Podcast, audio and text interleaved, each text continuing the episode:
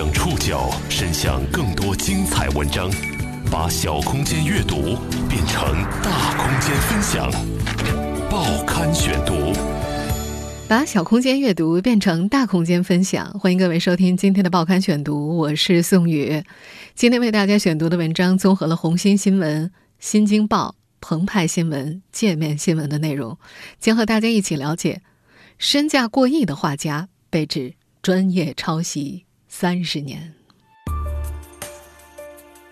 最近几天，一起抄袭事件搅动了整个文艺圈，引发了社会极大热议。当事方之一是我国当代著名艺术家叶永青。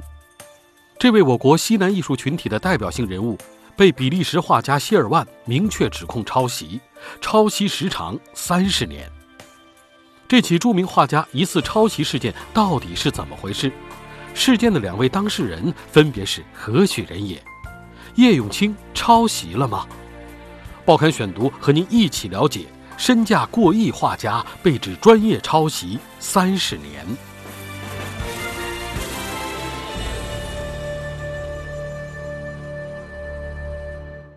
这些天，四川美术学院教授、画家叶永青登上了社交网络热搜榜，热搜的关键词是。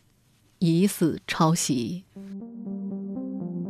据报道，比利时艺术家克里斯蒂安·希尔万通过多家比利时媒体指责四川美术学院教授叶永青抄袭他的作品。和通常意义上的抄袭某件作品不同的是，叶永青被指控长期抄袭，时间长达三十年。眼下，这在国内已经成了一出不大不小的国际事件。这两天正在收听节目的你，也许通过各种途径了解过这则热搜的只言片语。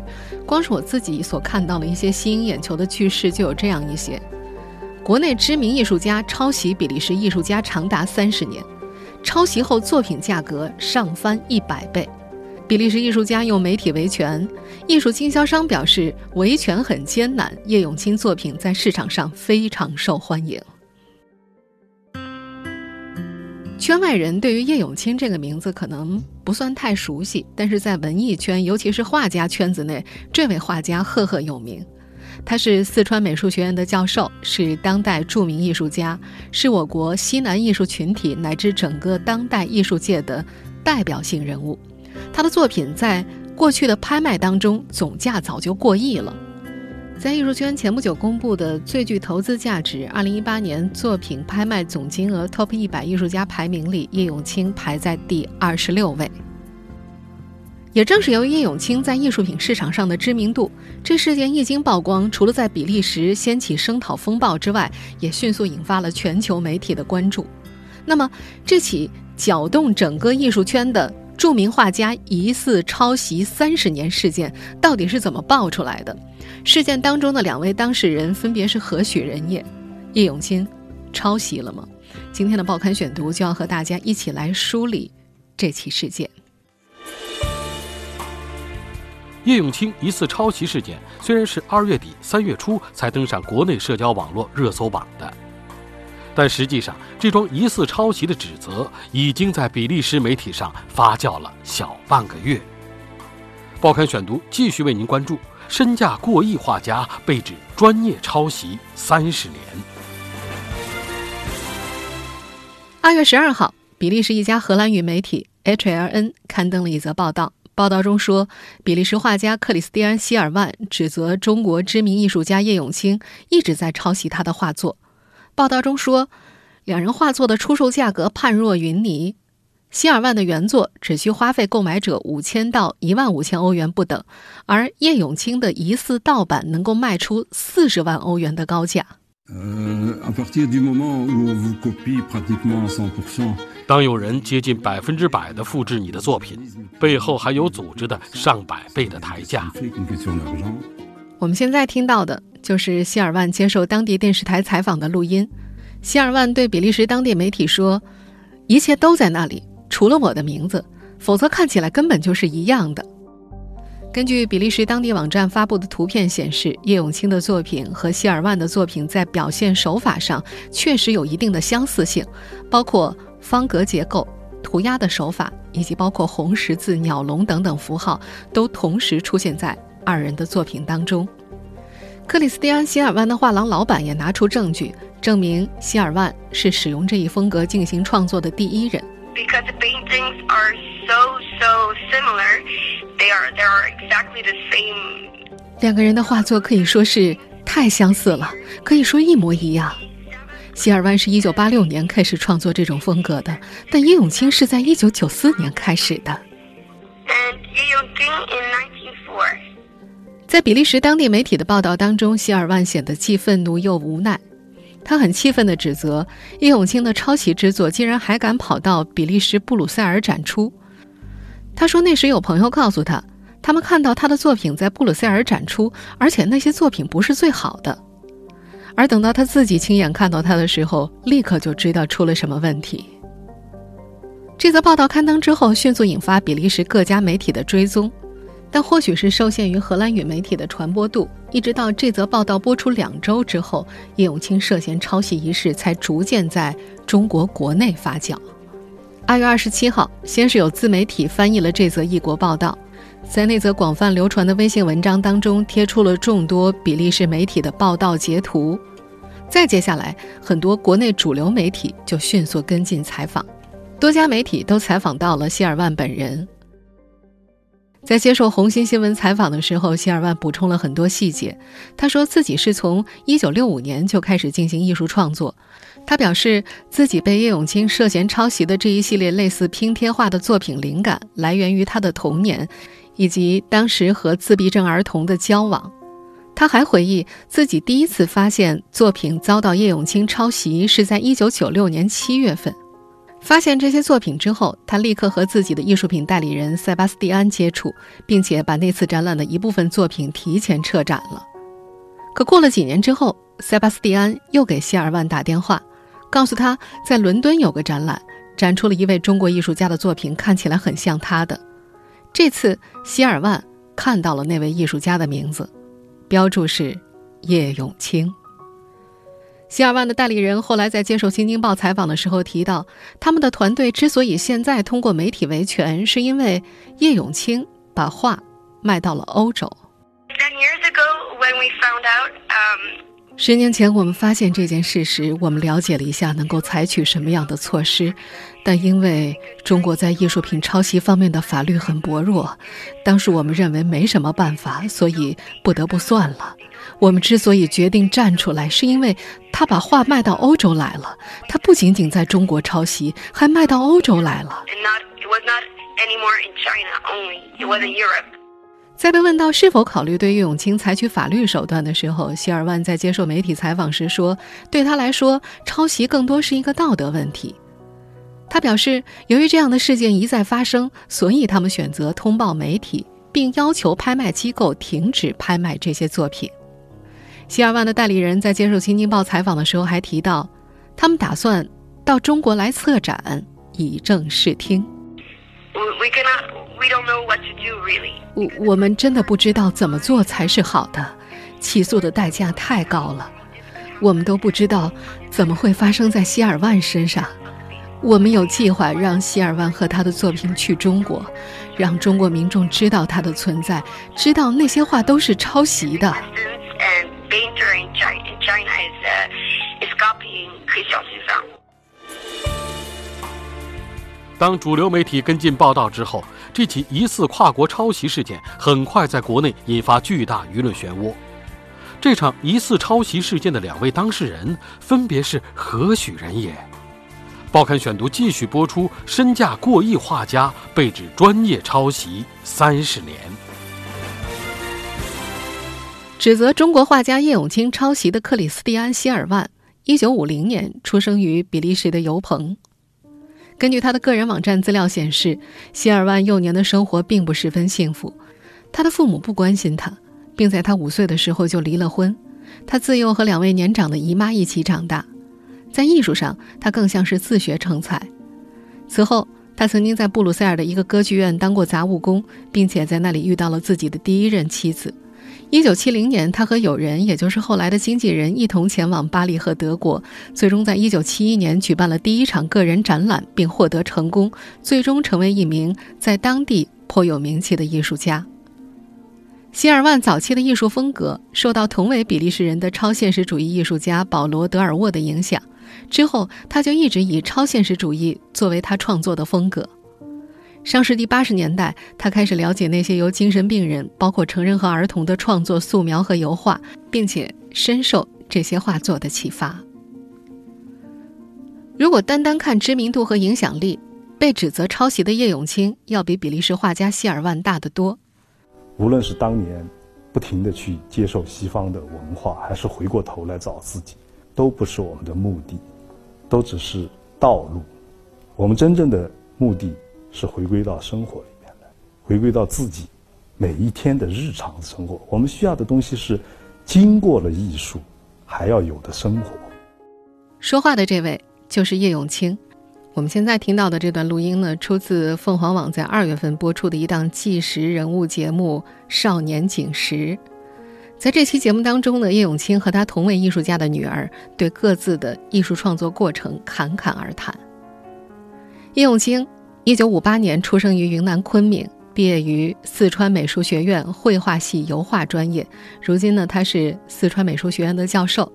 在圈内，叶永青的画作颇负盛名，他是西南艺术群体的代表人物。他的作品被中国美术馆等机构收藏。亚洲艺术中心称他的作品既有才情、诗意、极简、忧伤、解构、调侃，而且存在更多需要挖掘的层面。并表示，叶永青的创作体现出一个亚洲人对西方现代派的接受过程所实现的成功转型，以及西方文明与东方文明之间的共通之处。除了艺术家的身份，他还是著名的策展人、艺术活动家。在这次的疑似抄袭风波之前，叶永青也曾经引发过争议，而争议的焦点呢，是一幅画。那是二零一零年，叶永青的作品《鸟》以二十五万的价格成交。这幅布面油画完成于二零零一年，简单的笔触看起来非常像幼儿的涂鸦。圈外人一眼看过去，根本就没法理解这涂鸦的价值到底在哪儿。在我们前面提到的那档访谈节目里，叶永青也曾经提到过那幅引发争议的画。在拍卖上出现的这些卖的很高的作品，都跟我没我我自己从来不送拍作品的。这个作品当时就拍了，呃，几十万块钱吧。那然后就就变成一个春药一样，钱有时候就是像春药一样的东西，在我们这个时代，所以才掀起了轩然大波。大家觉得那么简单的一个东西，居然那么值钱。他解释说，那幅看似简单的涂鸦，每一笔都是按照。女孩子画眉毛的笔法去画的，作品一点五米见方，总共耗时两三个月，细节需要看原作才能够看得到。用复杂的画法来展现简单的涂鸦，是想利用人们对涂鸦的成见，展现逻辑的悖论。这个鸟的话，我可以选一个最容易的、最随意的，有两分钟或者是半分钟我就能画的一个简单的，和儿童差不多的一个很快速的时候画出来的。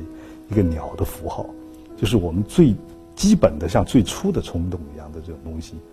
然后我用一个反的方法，把这个鸟再复制到一个很大的画布上去的时候，把所有的原来的一些细节，用一个最专业的方式、最难的一个难度，把它去画一个最容易的东西，还是在找发现自己。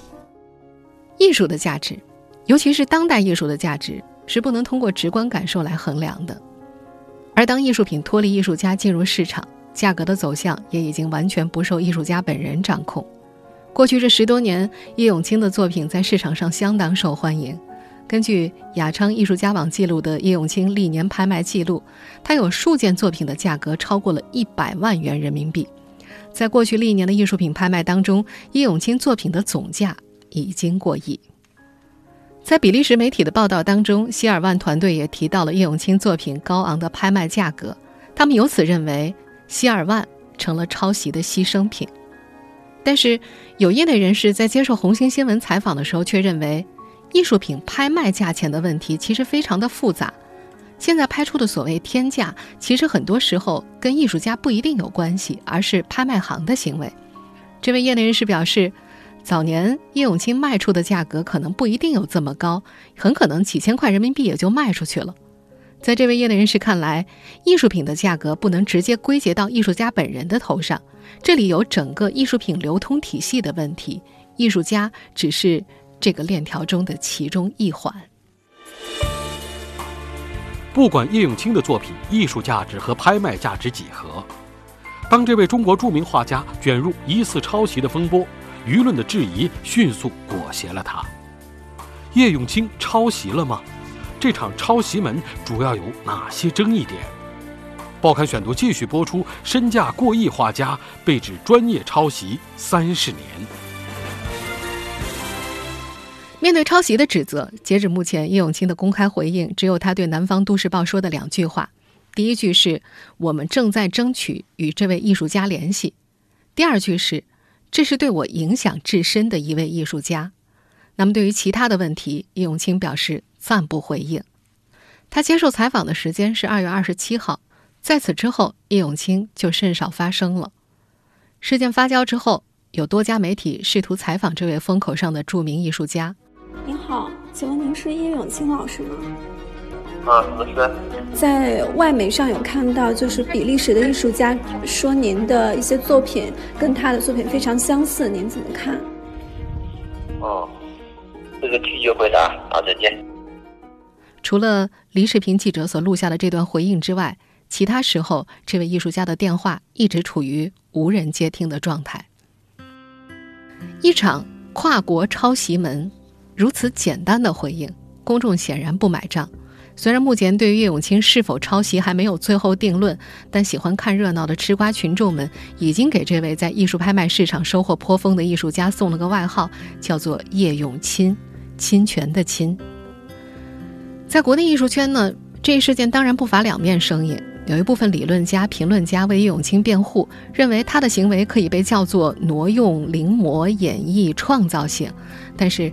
在舆论场中所出现的绝大多数声音依然是谴责和指责，在众生谴责当中，最主要的讨伐方向是叶永青看似得来全不费功夫的抄袭和他作品如今高昂价格以及带给他巨大的财富的不对等。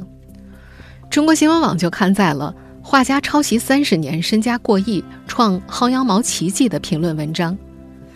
文章当中说到，扬为中用。不是照搬复制。如果把国外不知名艺术家的作品直接拿过来据为己有，那这所谓的著名艺术家就太不值钱了。人民网则转载了钱江晚报的评论，质问画家专业抄袭成大师，良心不会痛吗？这篇评论中提到，虽然在绘画和音乐领域借鉴他人作品并不罕见，但叶永青的所作所为显然已经称不上借鉴，而是显而易见的抄袭。这篇评论里还提到了一个人怎么可能抄另一个人作品这么久的问题。评论中认为，改革开放之后，中国艺术家从八十年代开始大量向西方同行学习，在文化艺术领域受到西方某位大师的影响，并转而成为大师的中国版，也是经常发生的事儿。有些人甚至因为仅仅翻译了西方某思想家的作品，就成为这个流派的代言人，在中国的大学当上教授博导也是常态。这种单向度的从西方到中国的传播，必然会造成信息传递上的时间差。有条件的人可以先看到外国的作品，当他们模仿、借鉴甚至照搬的时候，周围的人所感受到的只能是满满的创新。而等到西方作品大量被翻译过来，到了信息沟通成本大大降低的互联网时代，这样的把戏才有可能被揭穿。这场疑似抄袭门的另外一个争议点。就是抄袭的界限问题，就像《新京报》的报道当中所提到的那样，一些人以挪用、戏仿的创作为叶永青的行为做解释。文章表示，挪用、戏仿等方式在西方现当代艺术当中并不是什么稀奇事儿。达芬奇的《蒙娜丽莎》就被诸多艺术家直接拿来戏仿和再创作。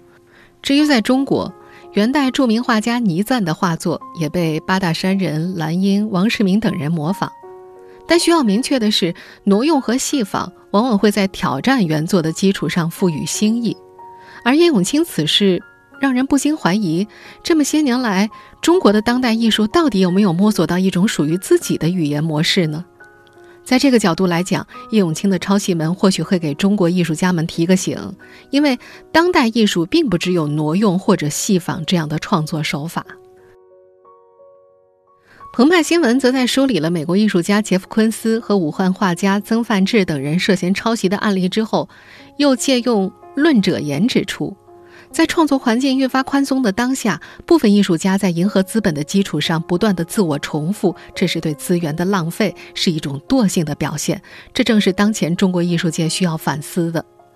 而《新京报》书评则发表了《画家叶永青被指抄袭三十年，创造性的抄袭算艺术吗》一文。其中梳理了抄袭或者创造性抄袭的历史，并表示人们对于类似行为的容忍度是随着时间的演变出现变化的。而就不同的创作方式，一些本来可以划入抄袭或者搬用等不尊重原创行为的行为，也会因为人们某些共识游走在灰色地带。但需要警惕的是，在一个复制时代，抄袭者和资本的共谋，已经有越来越多的创作者为了迎合资本，选择抛弃创作的底线。而他们的下场并不是抱头鼠窜、人人喊打，反而能够赚得盆满钵满。界面新闻则发表了一篇《抄袭是艺术吗？那么临摹、挪用和山寨呢？》一文。这篇文章当中援引了一位名叫王鹏杰的艺术从业者的观点。在这篇文章当中，王鹏杰说，在技术突飞猛进的当下，艺术家的独特性和创造性早就是一个神话，而有些艺术家依然在维系着这个神话。他们是职业的从业者，是深深陷入资本主义体系当中无法自拔的供货者。只要有一个原创或创新的名目，资本就可以运转起来。在这个意义上，那些硬要作为创造物的艺术品，虽然未必具备艺术上的价值，但至少还具备经济学意义上的价值。当然，就像有网友评论的那样。或许这件事情的关键还不在于叶永青到底是抄袭、是模仿、是挪用还是致敬学习，而在于他到底有没有公示。如果情况真的像叶永青本人所说的那样，希尔万对他影响至深，那为什么从1996年到今天，整整四分之一个世纪过去了，在希尔万面对镜头说出自己的指控之后，叶永青才首度承认有这样一位比利时的不知名画家对自己启发良多呢？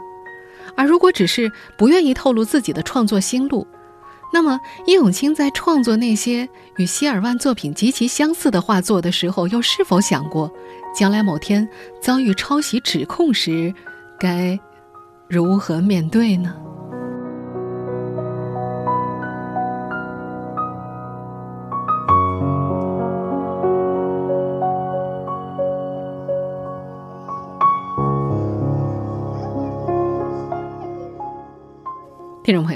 以上您收听的是《报刊选读》，身价过亿画家被指专业抄袭三十年。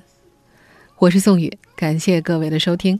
今天节目内容综合了《红星新闻》《新京报》《澎湃新闻》《界面新闻》的内容。收听节目复播，您可以关注《报刊选读》的公众微信号“宋宇的报刊选读”，或者登录在南京网易云音乐。我们下期节目时间再见。